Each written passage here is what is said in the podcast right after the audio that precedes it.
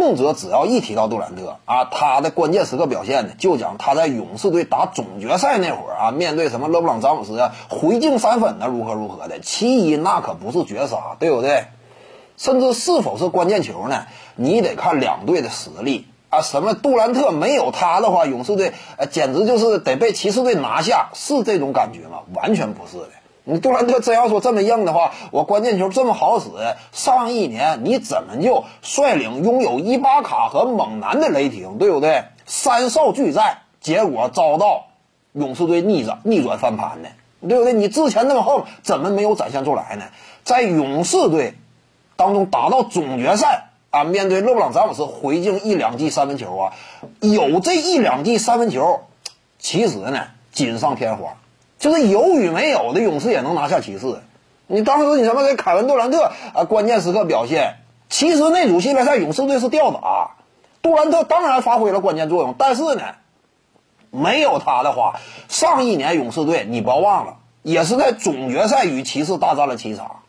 对不对？甚至就之前两年，你回看的话，谁赢的多呢？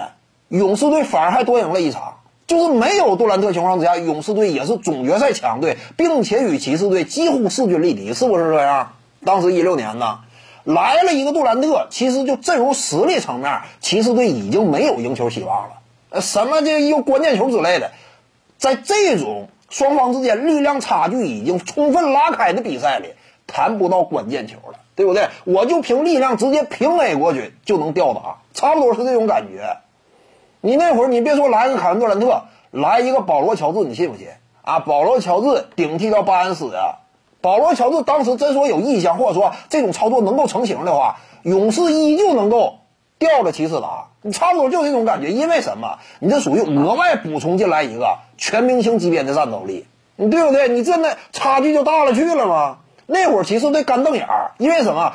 对方上一年还跟我在总决赛抢七呢，我吃奶的劲儿使出来，最终完成了逆转翻盘。结果对方赛季当中又引进了一位明全明星，联盟当中一阵层次的球员，我就感觉非常无力。那会儿对于勒布朗詹姆斯来说，前途呢可以说有非常幻灭的那种感觉，因此这是本质。什么凯文杜兰特总决赛没有他那两记三分球，勇士赢不了啊！锦上添花，这属于这绝非水中雪中送炭的。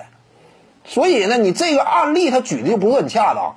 没有勇士队啊这么一个良好的环境，杜兰特那个阶段能不能打进总决赛呀？根本进不去嘛！西部无法突围，被勇士队上一年就压制住了嘛。